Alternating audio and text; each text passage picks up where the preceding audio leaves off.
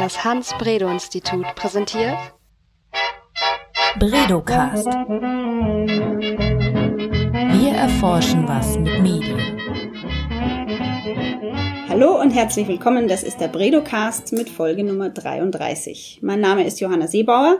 Ich sitze heute zum ersten Mal hier am Mikrofon des Bredocasts. Bislang hat Daniela Friedrich diesen Podcast betreut und hat im Laufe der letzten drei Jahre sehr viele, sehr spannende Gespräche mit Medienforschern geführt.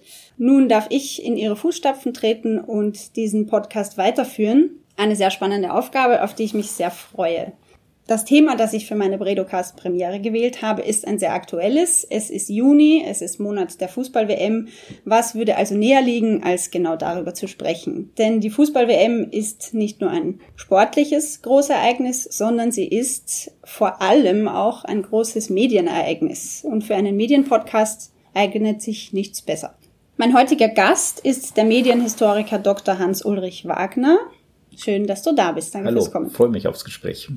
Äh, Hans Ulrich, du bist Senior Researcher am Hans-Bredow-Institut und du bist Leiter der Forschungsstelle Mediengeschichte. Kannst du uns mal kurz erklären, was das genau ist? Ja, die Forschungsstelle Mediengeschichte ist ein Kooperationsprojekt des Hans-Bredow-Instituts mit der Universität Hamburg. Deswegen treffen wir uns auch heute im Büro an der Universität und nicht im Hans-Bredow-Institut. Genau. Wir haben auch heute ein kleines Problem deshalb äh, mit unserer Location. Denn ich weiß nicht, ob das immer so ist, aber wir sitzen heute direkt in der Einflugschneise des Hamburger Flughafens und es fühlt sich so an, als würden die Jets äh, zehn Zentimeter über unserem Kopf fliegen. Ist das immer so bei euch? Nee, das ist Gott sei Dank nicht immer so, aber leider ist es ausgerechnet heute so. Vielleicht ist es auch nur kurze Zeit. Das ist eben, wie der Wind weht, dann ist die Einflugschneise entsprechend.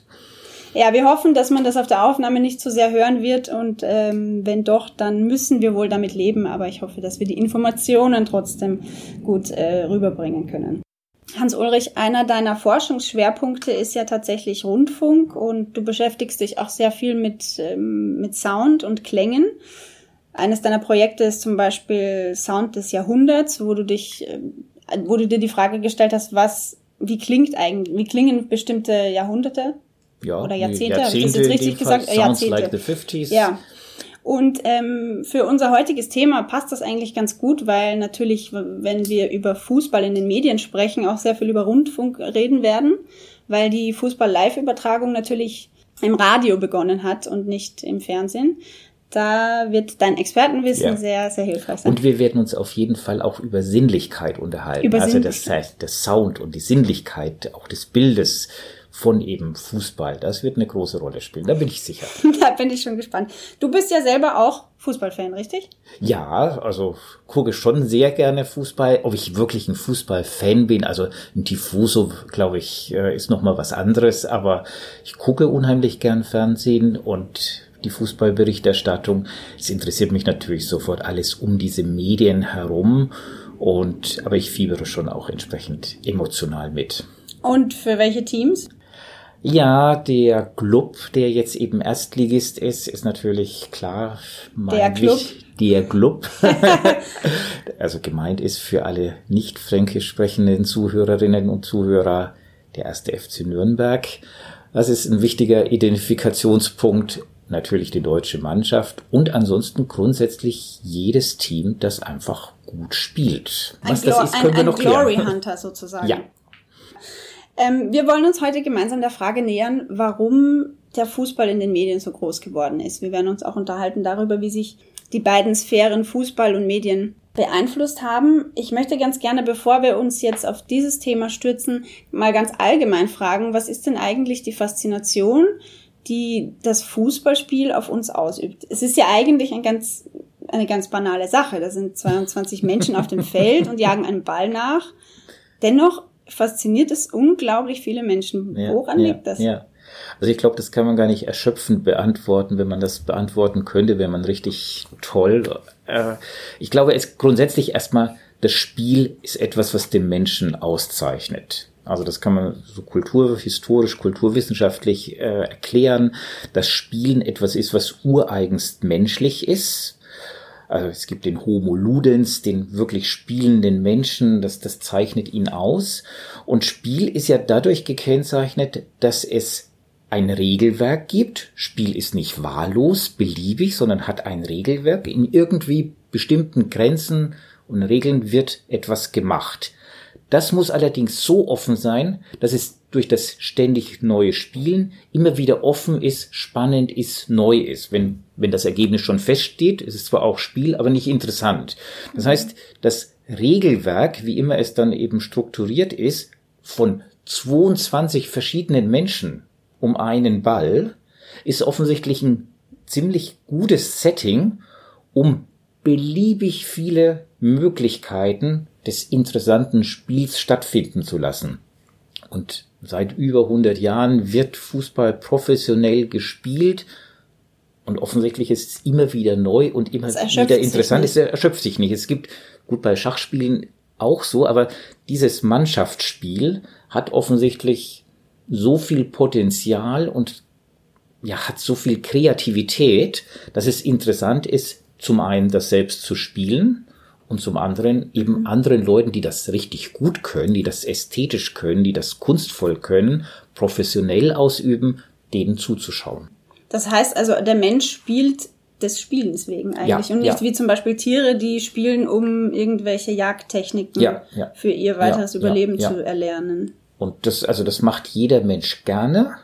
Und er guckt eben auch gerne dann zu, wenn andere das eben in einer besonders guten Weise tun können. Wir gucken ja auch bei Schachspielen zu ja. und finden das an sich erstmal interessant, wie intelligente Menschen hier Schachzüge entwickeln, um den anderen entsprechend in diesem Spiel zu schlagen.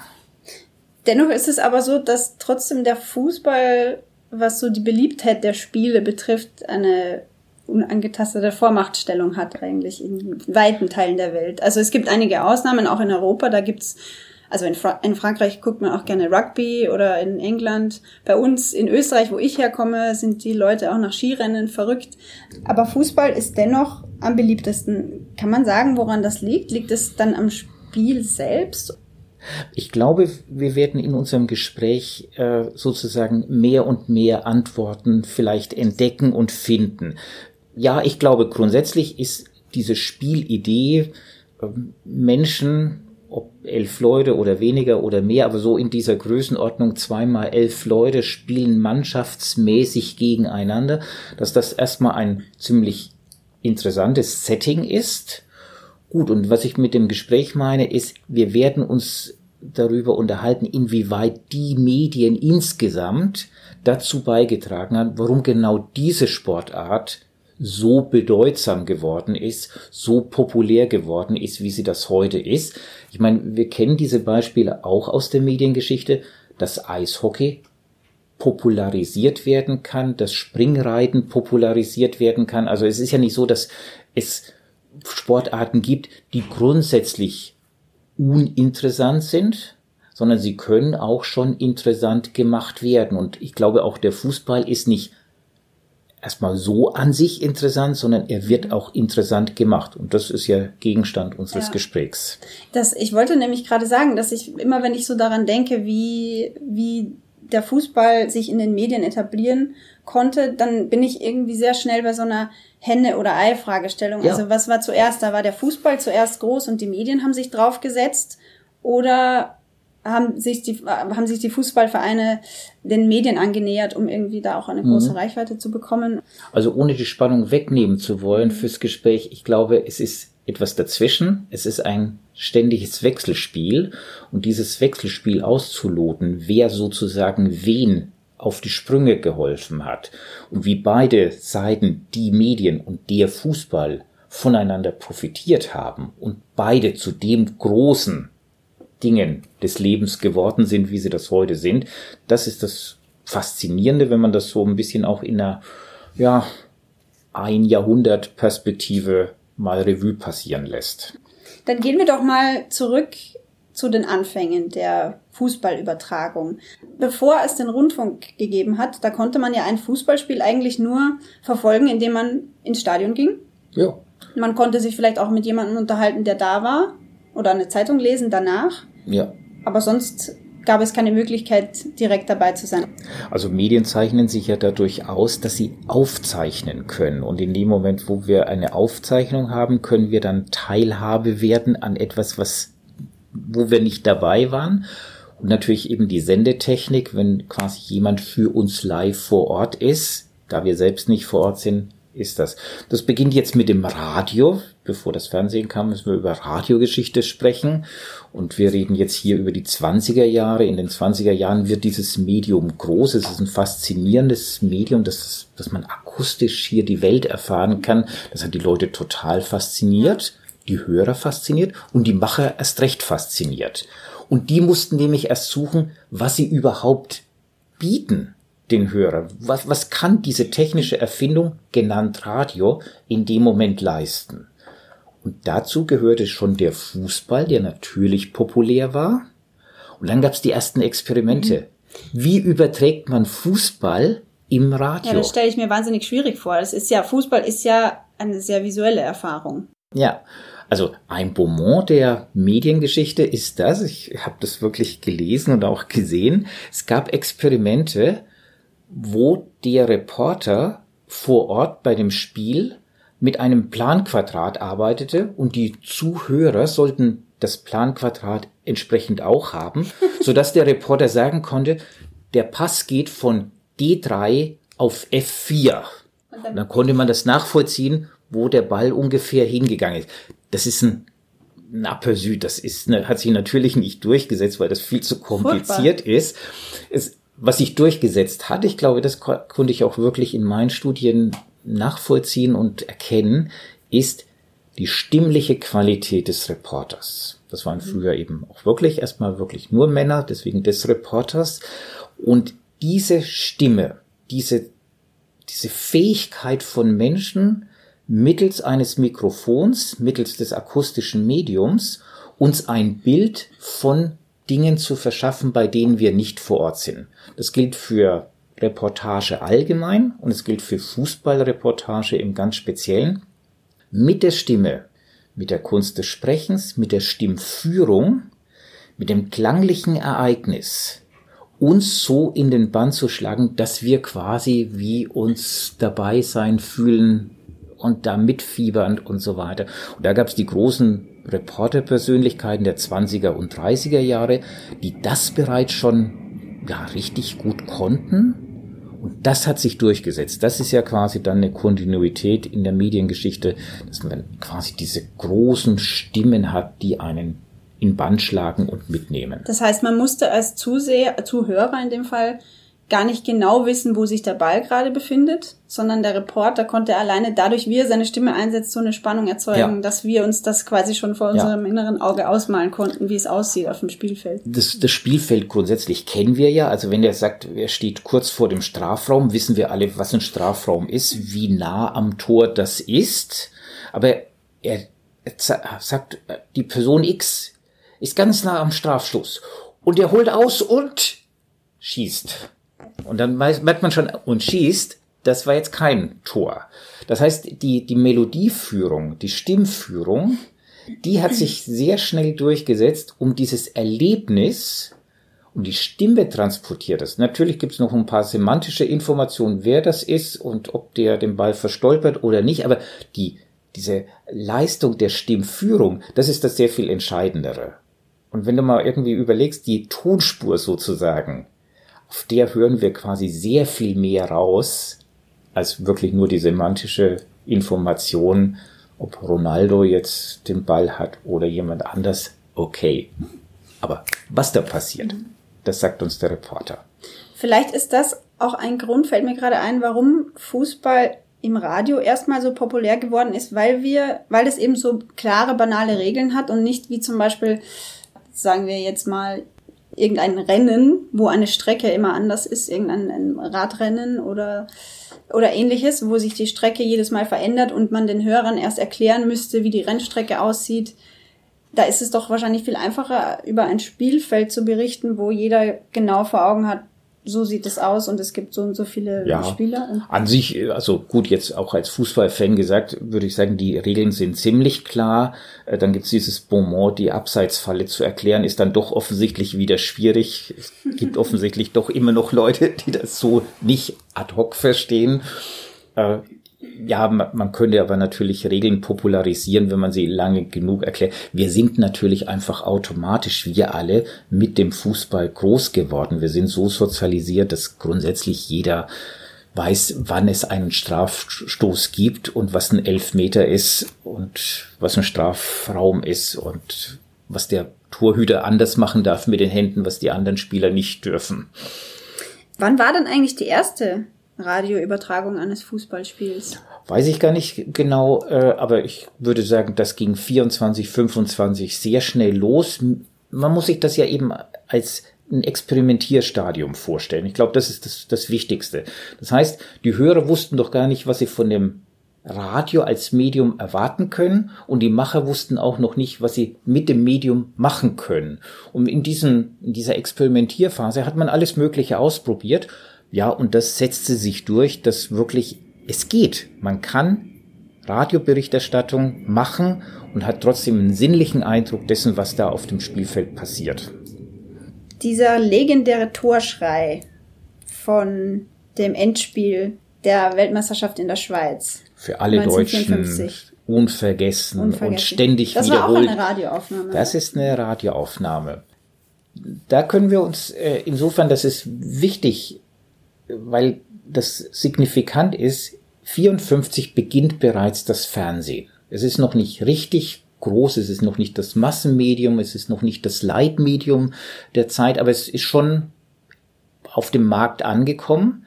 Und es gibt Fernsehbilder von der Fußballweltmeisterschaft mit einem anderen Reporter, der die Fernsehbilder kommentiert hat. Was aber garantiert alle Hörerinnen und Hörer kennen, ist der Torschrei von Zimmermann. Das ist die Radioreportage. Und wenn wir heute Fernsehbilder sehen, die uns daran erinnern, an 1954 Fußballgeschichte Revue passieren lassen, die die Nachkriegsgeschichte der Bundesrepublik Revue passieren lassen, dann werden die Fernsehbilder von damals mit der Radiostimme von Zimmermann in eins gesetzt. Das ist an sich philologisch gar nicht richtig, aber es ist, die, die zwei Medien kreuzen sich in dem Moment 1954. Und das ist ja wirklich etwas, das, das jeder kennt und das sich so im kollektiven äh, Gedächtnis verankert hat, dieser Torschrei. Ich bin ja eigentlich aus Österreich und bei uns gibt's auch so einen legendären Torschrei. Ich weiß gar nicht, ob man den auch so gut in Deutschland kennt. Das ist nämlich Also ich als Süddeutscher kenne ihn auch. Ivernarisch. Edi Finger hat das damals äh, moderiert. Das war während der WM 1978 in Argentinien, wo Österreich gegen Deutschland gespielt hat. Und äh, für die Österreicher ist es natürlich immer die größte Ehre, die deutsche Mannschaft zu besiegen. Und das war damals der Fall. Und dieser Torschrei ist nach wie vor, ähm, wird auch jedes Mal erwähnt und hört man jedes Mal im Radio und Ja, Fernsehen, ja. wenn Deutschland mal gegen Österreich spielt. Witzigerweise ist es auch so, dass wenn diese beiden Gegner wieder aneinandertreffen, österreichische Fans mit argentinischen Flaggen ins Stadion gehen. Ja, das habe ja. ich selbst schon beobachtet und es ist so ein, ein, ein kleiner netter äh, ja, Seitenhieb. Wann wurde denn Fußball oder wie, wie ging der Weg des Fußballs im Fernsehen weiter? Also für die Geschichte von Fußball im Fernsehen gilt eigentlich buchstäblich das Gleiche, was ich gerade fürs Radio erzählt habe. Ja. Auch hier wurde quasi das neue Medium erstmal in so einer experimentellen Phase groß. Das heißt also, im Dezember 1952 zu Weihnachten wurde der reguläre Fernsehbetrieb aufgenommen. Seither gibt es reguläres Fernsehprogramm in Westdeutschland in der Bundesrepublik. Davor gab es ungefähr zwei Jahre zwischen 1950 und 52 einen sogenannten Fernsehversuchsbetrieb und innerhalb dieser dieser Phase hat man eben auch schon versucht, wie schafft man es, mittels der damaligen technischen Möglichkeiten Fußball live zu senden oder aufzuzeichnen und dann zu senden. Und da gibt es ein paar Stationen. Es gibt eben ein Spiel, äh, das in Hamburg stattfand. Die Fernsehentwicklung war maßgeblich hier in Hamburg äh, vorangetrieben worden. wo im August 52 ein erstes Spiel noch in dieser Probezeit gesendet wurde. Da gibt es die, die Bilder dazu, also deswegen in so Fußballgeschichtsbüchern sind diese Bilder dann zu sehen, wie erste Fernsehkameras im August 52 das äh, Spiel verfolgen und mhm. eben diese Bilder ja vor allem eben in Gaststätten werden die, da gibt's ja noch ganz wenig Fernsehgeräte. Also eine ja. Gaststätte hatte meinetwegen eins und das war natürlich attraktiv, dorthin zu gehen, um in dieser Gaststätte teilhaben zu können an diesem Live-Event, wenn dieses also Spiel Public übertragen. Viewing quasi. Das war, wenn man so will, ein Public Viewing, sprich eben das Fernsehgerät beim Wirt oder in der Kultureinrichtung, äh, sowas. Oder was auch berichtet wird, beim Fernsehhändler, beim Rundfunkhändler im Schaufenster. Der Ach, ließ was? das dann laufen und dann haben sich angeblich die Menschen Trauben vor dessen Schaufenster eingefunden und die Polizei musste den Verkehr regeln. Ob das stimmt, lasse ich mal dahingestellt. es, ist, es sind schöne Geschichten. Ja, aber natürlich, so popularisiert sich das neue Medium auch. Das berühmte Spiel, äh, das für uns in Hamburg äh, richtig auch Bedeutung hat, ist äh, an Weihnachten 52, also eben schon in diesem regulären Betrieb, das war St. Pauli. Mhm. Da war St. Pauli eben das erste Spiel, das übertragen wurde. Und was mich mal beschäftigt hat, weil es gibt die entsprechenden Geschichten dazu, hat St. Pauli gezahlt, damit dieses Spiel übertragen wird? Oder hat der Nordwestdeutsche Rundfunk, das war der Sender damals, gezahlt, dass es das übertragen durfte? Und es ist unklar zu dem Zeitpunkt. Ich glaube persönlich, dass in dem Fall überhaupt kein Geld geflossen ist. Weder hat der Rundfunk an den Verein noch der Verein an den Rundfunk gezahlt, sondern es war Teil dieses noch eben Großwerdens von beiden. Vom neuen Medium Fernsehen, gut, und dann hier Nachkriegsfußball, auch der hatte Interesse dran, äh, dass er natürlich auch aus den Gröbsten wieder herauskommt. Wobei es eben auch schon 52 losging, dass sich die öffentlich-rechtlichen Rundfunkanstalten mit dem DFB stritten, ob sie übertragen dürfen, beziehungsweise wenn ja, zu welchen finanziellen Konditionen. Denn der DFB war zunächst strikt dagegen, dass Fußballspiele übertragen werden. Wieso? Per Fernsehen das schmälert die, die Einkommen. Also das heißt, da kommen keine Leute ins Stadion. Ja, Wenn das übertragen wird, gehen die nicht mehr ins Stadion. Die hatten Angst, dass alle zu Hause sitzen genau, bleiben. Ja. Oder beim Wirten ja, sitzen ja, und, und nicht mehr ins Stadion kommen. Hat sich äh, als falsch herausgestellt, genau. können wir mittlerweile sagen.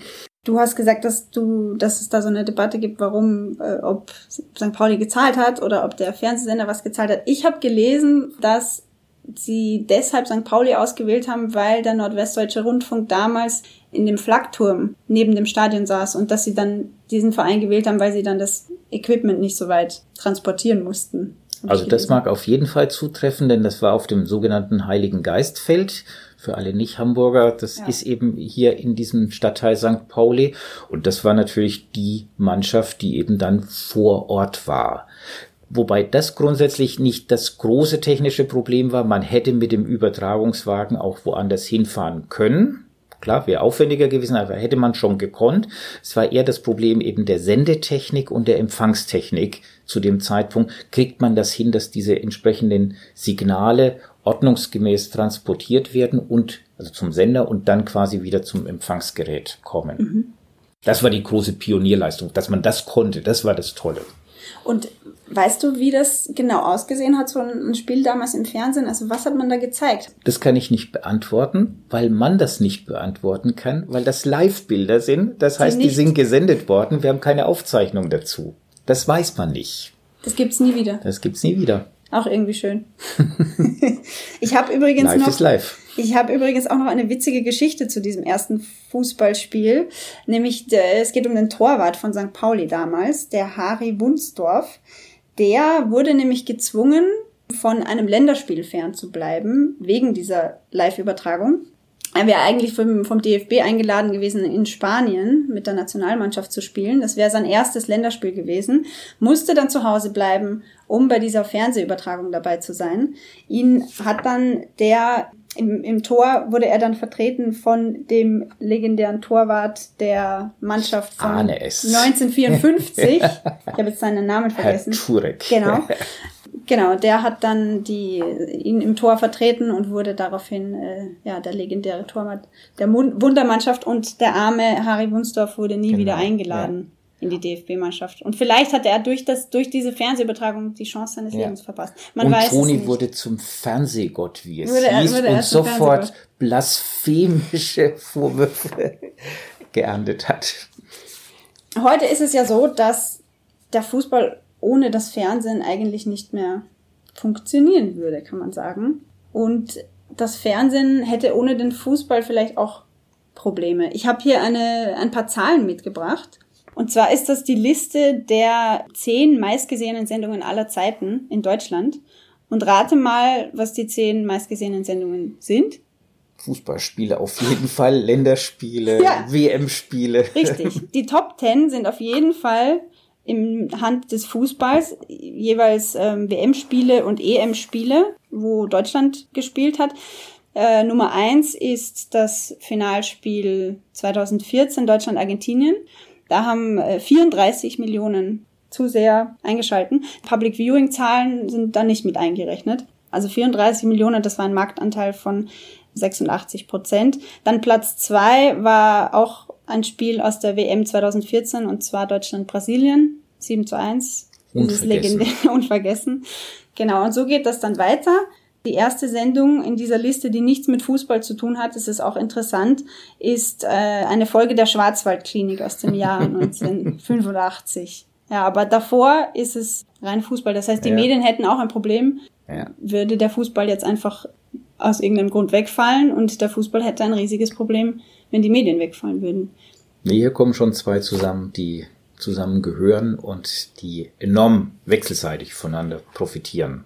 Man kann sagen, dass ja, es ist eine richtige Symbiose. Das ist eine Symbiose. Und das hat sich entwickelt. Das hat sich entwickelt in all den Jahren. Jetzt haben wir ja einen geschichtlichen Rückblick gemacht über Radiogeschichte und Fernsehgeschichte. Ein regelrechter Medialisierungsschub ist dann ja sicherlich in den 80er Jahren der eine und dann nochmal seit den 2000er Jahren. Ich habe jetzt Medialisierungsschub gesagt, das heißt, sprich, der Fußball wird mediengeeigneter gemacht, arrangiert. Mhm. Die, die Medien gehen auf diesen Fußball noch stärker ein. Ich könnte negativ natürlich auch Kommerzialisierung sagen. Das ist ja. sozusagen die Kehrseite derselben Medaille. Äh, das ist ein großes Geschäft und da wird sozusagen viel investiert, finanziell, aber jetzt auch hinsichtlich der einzelnen Akteure in ihren Handlungen, in ihren strategischen Planungen, um sozusagen dieses, dieses tolle Symbiose-Verhältnis entsprechend ja, zu halten oder immer noch besser zu machen. Mhm. Also wir haben jetzt sehr viel darüber geredet, wie die Medien sich dem Fußball angepasst haben, wie die Sprecher gelernt haben, Spiele so zu erzählen, dass sie spannend bleiben. Aber der Fußball hat sich auch den Medien angepasst.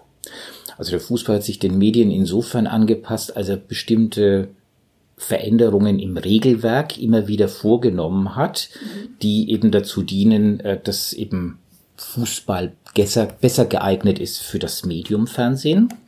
Das betrifft zum Beispiel, fällt mir gerade ein, wie Trikots auszusehen haben. Also ab wann darf der Name des Spielers genannt werden. Äh, vorher war das eben nicht der mhm. Fall. Also es hat was mit Personalisierung zu tun. Der, der Kult um, um einzelne Fußballspieler setzte ja schon an, aber jetzt ist das sozusagen auch nochmal greifbar. Bleiben wir beim Trikot. Mhm. Dieses das Trikot ausziehen dürfen. Ja. Es ist für mich ja immer noch unverständlich, warum man das Trikot ausziehen will, aber es ist, ist natürlich klar, was da passiert, äh, weil sozusagen die, die Präsenz der Kamera so stark ist und der Vermarktungskontext so stark ist, dass das eben Bilder sind. Der Fußballspieler selbst in seiner Siegespose will sich zeigen, will diese Bilder mit den Kameras zusammen produzieren hier versucht die FIFA einen Riegel vorzuschieben, indem sie das ahndet. Gut, aber eigentlich. Übertriebener Torjubel. Genau, aber eigentlich, alles, was verboten ist, ist ja umso interessanter. Also das heißt, der macht das natürlich erst recht und vor allem, wenn er in der Verlängerung das entscheidende Siegestor geschossen hat, so schnell können wir gar nicht gucken, wie das T-Shirt ausgezogen ist, weil die gelbe Karte hinterher ihn ja nicht mehr interessiert. Die haben jetzt gewonnen. Also solche, solche Dinge sind seitens des Fußballs gemacht worden. Wir reden ja aber auch von Ereignissen, die hoch emotional sind, wo man vielleicht auch einfach erstmal seine Emotionen so normal ausagieren möchte. Nee, Yogi Löw kann seine Emotionen nicht normal ausagieren. Er weiß, dass diese Kameras diese Bilder, ob er sich langweilt oder freut oder ärgert oder was auch immer, dass die sofort gezeigt werden. Man ist Teil dieser Inszenierung. Aber das stimmt schon, was du, was du gesagt hast. Also diese Emotionen, die man hat, wenn man ein Fußballspiel sieht, die kommen einem einfach normal vor. Und wenn ich zu Hause auf der Couch sitze und äh, ein Tor fällt, dann springe ich vielleicht auch mal auf und juble. Allerdings, ähm, ich habe hier auch wieder ein paar Zahlen zu dieser ganzen Geschichte. Hat sich der Jubel tatsächlich verändert in den, im, im Laufe der Fernsehgeschichte? Die Zahlen habe ich übrigens aus einem Artikel von Michael Mayen, der sehr empfehlenswert ist der Artikel ist erschienen in M&K, herausgegeben vom Hans-Bredow-Institut, also die Zeitschrift Medien- und Kommunikationswissenschaften. Der Artikel heißt Medialisierung des deutschen Spitzenfußballs, ist im Jahr 2014 erschienen, im Heft Nummer drei. Und in diesem Artikel listet er ganz viele Beispiele auf, wie sich der Fußball im Laufe der Jahre verändert hat, seitdem sich das Fernsehen so auf ihn draufgesetzt hat. Und es ist wirklich interessant, weil er beschreibt, bei den WM-Spielen 1966 und 1974 jubeln die Spieler im Schnitt 30 Sekunden nach dem Tor. Bei den Turnieren 2002 und 2010 war es doppelt so lang, also eine Minute. Hm.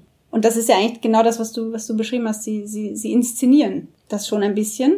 Allerdings kommt uns das jetzt so normal vor, habe ich das Gefühl. Das, ja, das kommt uns jetzt normal vor. Und sie inszenieren das nicht nur ein bisschen, das ist hochgradig inszeniert. Hochgradig inszeniert. Das heißt also, äh, ich kenne das von Michael Mayen, diesen Aufsatz. Ich kenne es von meinem Kollegen Dietrich Leder in Köln. Der hatte mir auch Bilder gezeigt. Er hatte mir wirklich Bilder von WM-Spielen gezeigt, wo dieses, da fällt das Tor, die freuen sich. Das taten die auch 1966 schon. Aber dann ist sofort wieder, eben wieder Anpfiff. Und diese, aufeinander liegen und äh, quasi äh, stundenlang sich umarmen und so weiter. Das ist in dem Sinn neu. Die, die Spieler würden wahrscheinlich sagen, dass das der normale Ausdruck ihrer Emotionen ist, aber es ist auch vollkommen klar. Ich will natürlich mit im Bild sein, mit diesem Torschützen, weil der ist im Bild, da will ich hingehen, dem gratuliere ich, deshalb will ich nämlich auch mit im Bild sein. Ich will ständig auf diesem Trauben mit dabei liegen, weil das ja der Mannschaftsgeist ist, äh, die, die Mannschaftsleistung ist, die hier gemacht wird. Äh, ein schönes Beispiel hatte äh, Dietrich Leder auch gezeigt. Der Spieler schießt ein Tor und rennt gezielt zu einer bestimmten Kamera, nämlich mhm. von der seiner Nation. Also das heißt, das ist ein, irgendein Spiel gewesen, rennt hin und performt dort tanzend vor dieser Kamera. Dummerweise ist die Kamera daneben die seines Landes gewesen. Ich sage jetzt mal, er hat in die österreichische Kamera getanzt, er wollte aber in die von Kamerun tanzen oder was auch immer. Also das heißt, die wissen Bescheid, die wollen diese Bilder zusammen mit den Medien generieren. Und in diesem Wechselspiel findet das statt. Vielleicht noch ein paar Worte zu Dietrich Leder, den hast du jetzt ein paar Mal erwähnt. Mit ihm hast du gemeinsam auch ein Buch zu diesem Thema geschrieben, Sport ja. und Medien. Ja, das war eine Tagung, die wir in Köln hatten. Das war eine sehr schöne Tagung. Da haben wir die deutsch-deutsche Geschichte beleuchtet, weil natürlich eben Fußball ist etwas, was in Nationalmannschaften gespielt wird. Also das heißt, das ist äh, auch politisch sehr interessant und natürlich eben durch die geteilte deutsch-deutsche Geschichte eben DDR gegen BRD mhm. eben auch sofort hochbrisant oder Mannschaften aus dem Westen gegen Mannschaften aus dem Osten. Solche Dinge, du hast vorhin Österreich angesprochen, Österreich und Deutschland ja. können sie auch nicht so gut. Ach, äh, solche Dinge. Und Dietrich Leder ist ein ja, richtig ein Tifoso. Also er ist ein richtiger Sportfan und er ist Professor an der dortigen Hochschule und schreibt sehr viel über Medialisierung des Sports. Und das heißt, wir haben zusammen eine Tagung gemacht, wo ich eben sehr viel gelernt habe von ihm, was genau diese Medialisierung des Sports eben auch bedeutet und was Mein in seinem Artikel hier beschreibt, welche Schritte vielleicht für den normalen Fußballbegeisterten gar nicht so richtig bekannten Schritte eben es gab in den 80er, 90er, 2000er Jahren, die Fußball zu dem fußballgerechten Ereignis gemacht haben, wie wir es heute kennen. Dazu gehören dann auch Maßnahmen seitens der Vereine. Sie müssen sich Infrastrukturen zurechtlegen, um den Medien gerecht zu werden. Das Ja, heißt Pressesprecher äh, oder ganze Presseabteilungen, die Journalisten koordinieren und Anfragen beantworten. Ja, ja. Also eigentlich jeder Akteur, da muss man jetzt sagen, ob individueller Akteur, also der Spieler, der Trainer und so weiter, äh, lässt sich auf dieses Spiel mit den Medien ein. Die institutionellen Akteure, ob das jetzt die Vereine sind oder der DFB, die FIFA, die lassen sich natürlich erst recht auf dieses Spiel ein und das ist hochgradig professionell geworden. Also was vielleicht früher noch ein bisschen, ja, so handverlesen war und ein bisschen handgemacht war, ist jetzt eben natürlich Abteilung ein, also Arbeit einer Abteilung, die das richtig professionell macht und möglichst wenig dem Zufall überlässt. was ich auch sehr interessant fand, das hat Mayen auch in seinem Artikel beschrieben, dass in der deutschen Bundesliga bis in die 80er Jahre Pressesprecher in den Fußballvereinen noch gar nicht üblich waren und dass sich das erst dann entwickelt hat. Und mittlerweile sind das ja alles äh, ja, Journalisten eigentlich oder Leute Ja. mit journalistischer Erfahrung, die, die das dirigieren. Gut, da kommen wir auf dieses weite Feld, äh, das vielleicht ein bisschen zu weit ist für diesen Podcast, inwieweit Journalismus und PR sich gut. bedingen. Also das eine sind PR-Vertreter und das andere sind hoffentlich Journalisten, Journalisten. die unter bestimmten Maßgaben richtig, seriös, glaubwürdig über Fußball und Sport berichten. Also auch da gibt's ja entsprechende Entgleisungen und entsprechenden Austarierungen, diskursmäßige Austarierungen dessen, was üblich ist. Ich hatte vor kurzem auch gelesen, ja klar, früher gingen die Journalisten noch sehr viel näher mit den Sportlern um. Also das heißt, früher waren die näher dran. Das ist erst nicht, äh, dass das heute als Vorwurf ist, sondern Sepp Meyer, glaube ich, hatte das gesagt, dass eben die, die paar Journalisten, die dabei waren, ja irgendwie auch abends beim, beim Bier dabei waren. Man kannte sich, man konnte sich auch verlassen aufeinander. Heute ist das natürlich nicht. Heute ist man eher so im Sinne von, ja, man braucht sich wechselseitig, aber man misstraut sich natürlich auch wechselseitig. Wichtig ist eben seit den 80er Jahren, hattest du gesagt, seit den 80er Jahren haben wir ein kommerzialisiertes, also noch, noch sehr viel stärker kommerzialisiertes System des, der Medien und in diesem Rahmen spielt sich das ab. Und deswegen, ein Journalist lässt sich natürlich nicht eine Sensation entgehen, wenn es die irgendwo zu erhaschen gibt. Ja. Das war aber wahrscheinlich leichter früher, wie du beschrieben hast, als die Journalisten noch näher an den Spielern dran waren. Und jetzt bekommen sie aber standardisierte Antworten von hochgradig trainierten äh, oder auf Medien trainierte Fußballspieler Ja, und ja. Trainer. Nee, was ja auch äh, bekannt mittlerweile ist oder bekannt geworden ist, dass eben wirklich die großen Spieler oder auch sehr viele Spieler regelrechte Coaches haben, die sie äh, entsprechend trainieren für den Umgang mit Medien, bis hin zu persönlichen Beratern, die ihre Strategie im Umgang mit den Medien steuern, planen, systematisch erarbeiten. Ein ganzseitiges Interview von Philipp Lahm in der Zeit ist kein Zufallsprodukt. Das wird entsprechend zwischen Medienvertretern und diesem konkreten Fußballer entsprechend abgesprochen. Wenn man als Spieler damit nicht umgehen kann, dann ist das mittlerweile auch nicht leicht, weil wenn du Profispieler sein willst, dann musst du auch äh, medientauglich sein. Du musst das sein, das gehört einfach dazu. Auch hier wieder betone ich zunächst das Kommerzialisierte. Du bist ja eine Werbeikone. Ja. Das heißt, das, das, das Vermarkten des eigenen Spiels, des eigenen Körpers, der eigenen körperlichen Leistungen ist Teil der Werbestrategie. Es ist aber natürlich auch Teil der Persönlichkeitsstruktur.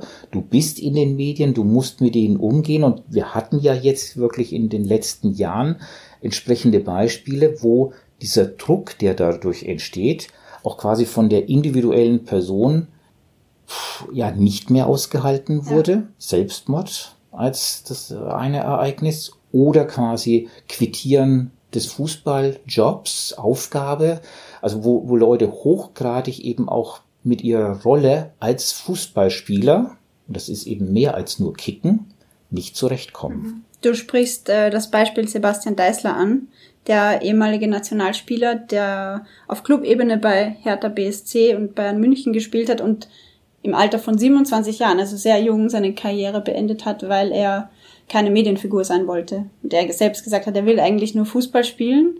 Und er war auch, äh, so wie ich das ähm, in Erinnerung habe, ein Ausnahmetalent, aber er war keine Medienfigur. Und wenn man das heutzutage nicht ist, dann ist es mit der Fußballkarriere leider auch nichts. Und lustigerweise auch, wenn man Trainer werden will. Trainer müssen mittlerweile auch ja. medientauglich sein. Ja, es ist nicht mehr so wichtig wie früher, dass die Trainer früher als ähm, Spielererfolg gehabt hatten, sondern sie müssen gut erklären können, sie müssen die Spiele mhm. analysieren können im Fernsehen und ja, vielleicht auch me mediengerecht aussehen. Also ich bin ja noch alt genug, um mich an Helmut Schön persönlich erinnern zu können. Für mich ist das nicht nur in der Literatur ein Name, sondern ich weiß noch, wie Helmut Schön ja aussah und eine vollkommen unscheinbare Persönlichkeit erstmal, beziehungsweise er wurde eben nicht als Trainer inszeniert. Er spielte ja. nicht diese medialisierte Rolle, wie es Jogi Löw natürlich heute ist und spielen muss. Und äh, das heißt also, er weiß, dass er auf dem Spielfeldrand eingefangen wird. Er muss vor dem Spiel Auskunft geben. Er muss nach dem Spiel Auskunft geben. Er muss in der Pressekonferenz vorher Rede und Antwort stehen. Oder jetzt haben wir die Vorbereitungen auf die WM. Ja, irgendwie, weiß nicht, wie viel Prozent seiner Arbeitszeit eigentlich eben Medienarbeit ist. Ja. Wie sich wohl die Qualität des Spiels verändern würde, wenn man jetzt äh, nicht mehr so auf die Medientauglichkeit der Trainer achten würde? Ich glaube, das wäre total langweilig, äh, weil das, das wäre so ein Rumgekicke. Dann ist das, dann, ja, nee, dann ist das Spiel, dann ist es halt irgendwie Fußball, aber wen interessiert irgendwie Fußball? Nein, wir wollen diesen hochgradig elaborierten Fußball, ja. wir wollen auch diese Persönlichkeiten. Also ich gucke jedenfalls Fußball auch, weil ich die großen Persönlichkeiten sehen will. Ich bewundere die ja auch was ja auch toll ist durch die entsprechenden Champions League und, und, und ausländischen Spiele. Wir kennen die ja alle oder die Transfer, also das, der Transfer ist ja also sehr viel stärker geworden in der letzten Zeit. Du kennst ja letztlich alle spielenden Persönlichkeiten und nicht nur die Deutschen, sondern du weißt, das ist der Spanier, das ist der und der und die, die begegnen dir ja alle drei Wochen mindestens einmal auf dem Bildschirm und dann will ich natürlich die großen, tollen Spieler, die ich bewundere oder wo ich irgendwie mich noch an das Foul vom letzten Spiel erinnere und gegen den entsprechend bin, äh, das, das will ich ja sehen. Also das muss sein, weil sonst wäre es langweilig. Ja. Und die Spieler müssen sich ja mittlerweile auch persönlich als, als Marke etablieren und müssen Social Media Kanäle betreuen, wird wahrscheinlich auch von, von professionellen Social Media Managern. Da kannst du von ausgehen. Äh, gemacht, ja, und nicht von, von ihnen selbst. Aber das gehört natürlich mittlerweile alles dazu. Also ohne Twitter und Instagram gibt's wahrscheinlich, also ich habe keine Zahlen, aber ich kann mir vorstellen, dass das, dass wenige Spieler da nicht präsent sind auf den Social. Ja. ja.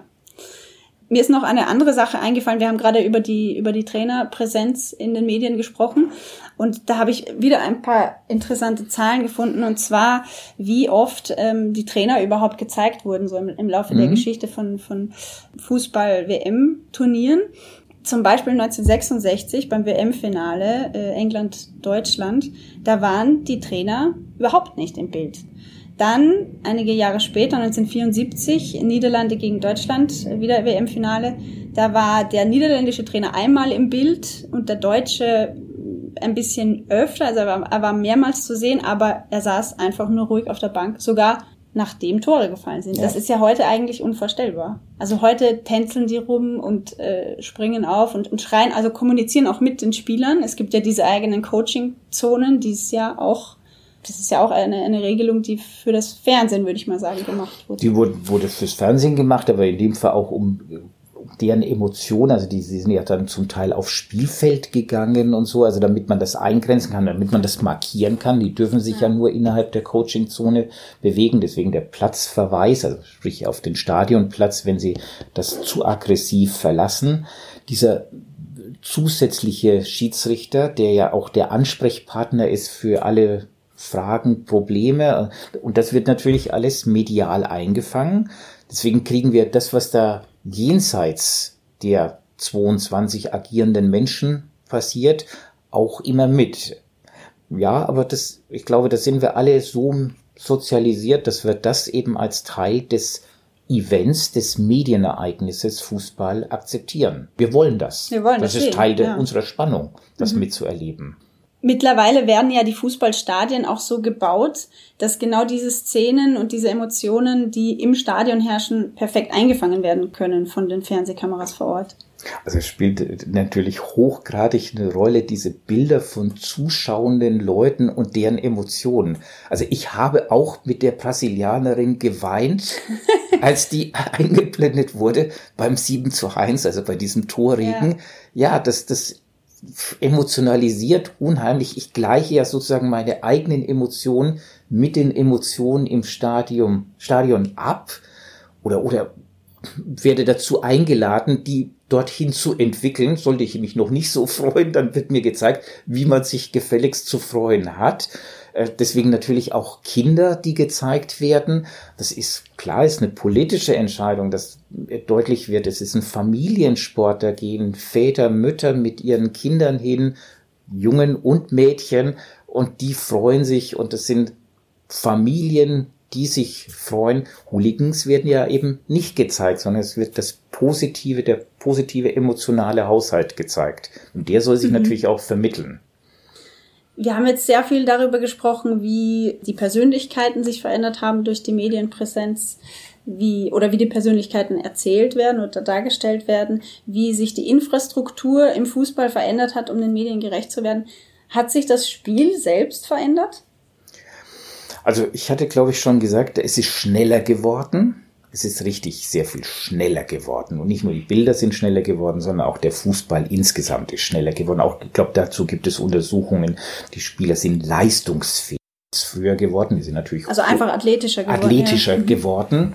Äh, Und das, die, die, der Spielfluss ist schneller geworden. Das heißt also, klar, es gibt Strategien. Also manche Vereine spielen also mehr Pässe und manche sind geradliniger und, und solche Dinge. Aber die, dieser Wechsel der, der Spieler, also wer quasi wann angespielt wird und so weiter, das ist grundsätzlich schneller geworden, dynamischer geworden.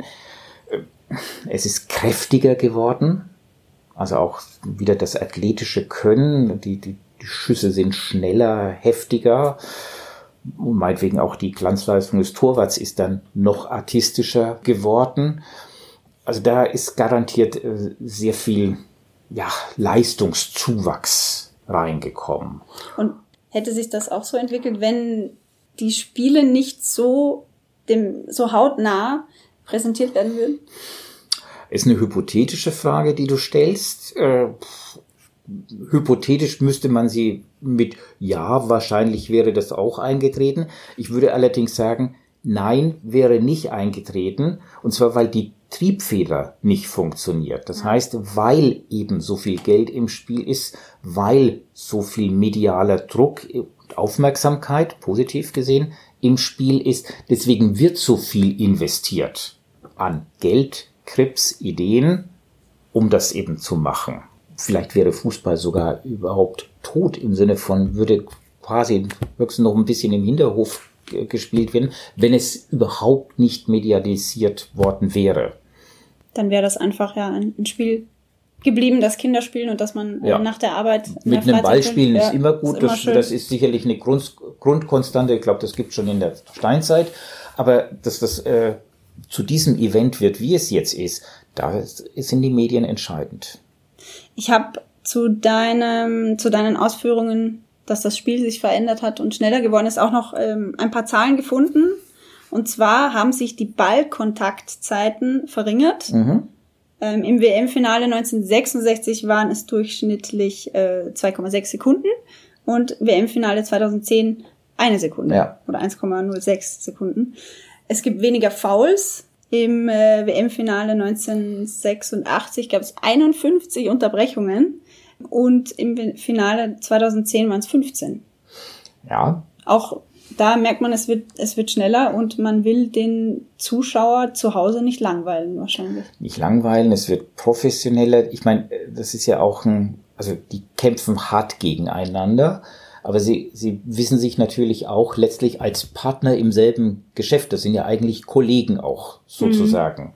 Und den Kollegen wirklich körperlich zu schaden, ist eigentlich wirklich das, die, die ganz seltene Ausnahme, dass wirklich so, das Faul so schlimm ist, dass Ja. es körperliche Beeinträchtigung nach sich zieht.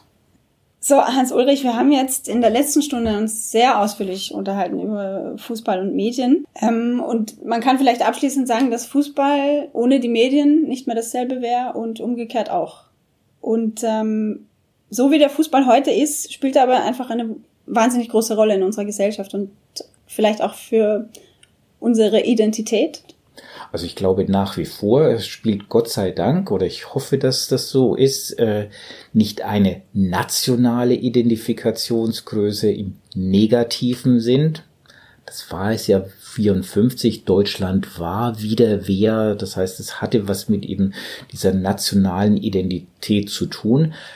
Es spielen Nationalmannschaften bei der WM gegeneinander. Insofern spielt natürlich die Nationalmannschaft von Deutschland gegen die Nationalmannschaft von X und Y gegeneinander. Und als Deutscher würde ich mich auch automatisch für die Deutschen begeistern und werde äh, Tor schreien, wenn ein entsprechendes Tor fällt und wir siegen. Wir siegen. Aber ich glaube, es ist vielschichtiger. Das ist gut soweit diese Mannschaft ja auch nicht besteht aus elf respektive elf plus x Leuten, die eindeutig sowas wie deutsche Identitäten haben. Wir haben diese Mannschaft, die eben mit verschiedenen Backgrounds äh, die einzelnen Spieler haben. Das ist fantastisch, äh, das zu sehen. Wir haben das internationale Spiel, äh, das heißt, ich kenne Messi und äh, Ronaldo und und äh, die großen Namen und finde die genauso toll und faszinierend in ihrem Spiel. Benzema und so weiter, also äh, toll. Das heißt, ich kann mich begeistern an dem Spiel, auch wissend, dass das Portugal, Frankreich, Russland, Island und wer alles mitspielt, ist. Ähm, es hat was mit, glaube ich, mit Community zu tun. Ich benutze jetzt bewusst mal den englischen Ausdruck, weil diese Art von Gemeinschaftsbildung das, das tragende Element dieser emotionalen Bündelung für mich ist. Das heißt, warum Public Viewing funktioniert? Weil es ein total tolles Event ist, mit anderen gleichzeitig das zu erleben. Das ist offensichtlich toll und es ist schön und wenn das friedlich und fröhlich äh, läuft, sind das ja auch wahnsinnig schöne Fernsehbilder wieder, Medienbilder. Und ich kann mir sogar sehr gut vorstellen, dass ich eben auf dem Heiligen Geistfeld mit entsprechenden Franzosen oder Spaniern das angucke und neben mir die sozusagen rufen, wenn ihr wenn Nation ein Tor schießt und ich das für Deutschland tue und danach trinken wir trotzdem zusammen äh, noch ein Getränk.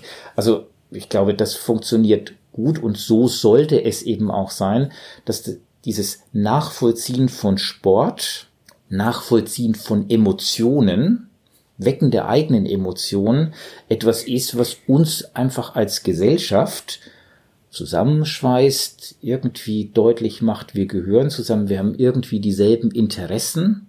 In dem Moment haben wir dieselben Interessen, nämlich ein möglichst schönes, attraktives, erfolgreiches Spiel zu sehen. Vielleicht ist das jetzt unheimlich verklärend dargestellt, aber ich meine, das Sommermärchen war, hat solche Bilder produziert und ich würde mir hoffen, das ist natürlich jetzt auch speziell in Russland die WM, wo man ja auch Angst haben muss, dass hoffentlich nicht politisch etwas passiert. Ich würde mir sehr wünschen, dass solche schönen Bilder mit solchen schönen Emotionen und solchen vergemeinschaftsbildenden Ereignissen stattfindet. Mhm. Ich finde, das Schöne beim, beim Fußball ist auch immer, dass diese Emotionen, die du gerade angesprochen hast, so extrem sind bei den Zusehern. Aber eigentlich geht's um nichts. Also es ist da, wo wir am Anfang waren, äh, was wir am Anfang gesagt haben, das sind 22 Männer, die einem Ball nachlaufen. Und trotzdem löst es so unglaubliche Emotionen in uns aus, die wir sonst eigentlich selten zulassen. Ja. Und das ist gut so, das ist schön so und das sind die Emotionen, die wir erleben und ausleben. Nun bin ich kein Psychologe, aber irgendwas in der Richtung funktioniert da. Und als Kommunikationswissenschaftler wieder geantwortet und es findet ja enorm viel Kommunikation statt. Im Vorfeld, Ja. während des Spiels, danach. Das heißt, das ist ja das Tolle, dass wir dann einen Bezugspunkt haben. Wir haben ein gemeinsames Thema, über das wir uns unterhalten. Und das passiert gar nicht so häufig. Hier haben wir es. Wunderbar. Lieber Hans-Ulrich, wir müssen langsam zum Ende kommen. Ich danke dir recht herzlich für diese wirklich sehr interessante Stunde, die wir hier miteinander verbracht haben. Eine Frage stelle ich dir noch. Es sind nur mehr wenige Tage bis zum Anpfiff des ersten WM-Spiels. Wer wird denn Weltmeister? Ah, ich hatte geahnt, dass diese Frage kommt. Muss ich stellen. Ja, also ich bin für Deutschland, das hatte ich auch gerade gesagt. Ich weiß nicht, ob es wirklich reicht, ob es nochmal möglich ist. Ich, vielleicht ein Punkt noch, die, der Gewinn der WM für Deutschland war immer abhängig von dem gesellschaftlichen Stand. Und ich glaube, wir sind im Moment ein bisschen nervös und ein bisschen in vielen Problemen ver, verwurstelt, so dass ich fast das Gefühl habe, das reicht nicht von der Stimmung her für den WM-Gewinn. Vielleicht jemand Außenseiter. Zum Beispiel Island? Island? Nee, scherzhaft. Also du hältst, du, du beantwortest die Frage diplomatisch nämlich gar nicht. Ich versuche mal für Deutschland zu sein. Okay, okay, okay. Gut, dann verabschieden wir uns äh, damit. Das war der Bredocast Nummer 33. Vielen Dank fürs Zuhören. Wenn es gefallen hat, dann freuen wir uns sehr darüber, wenn die Folge geteilt wird. Und wir wünschen eine spannende WM, würde ich sagen. Jo, Tschüss. Bredocast. Wir erforschen was mit Medien.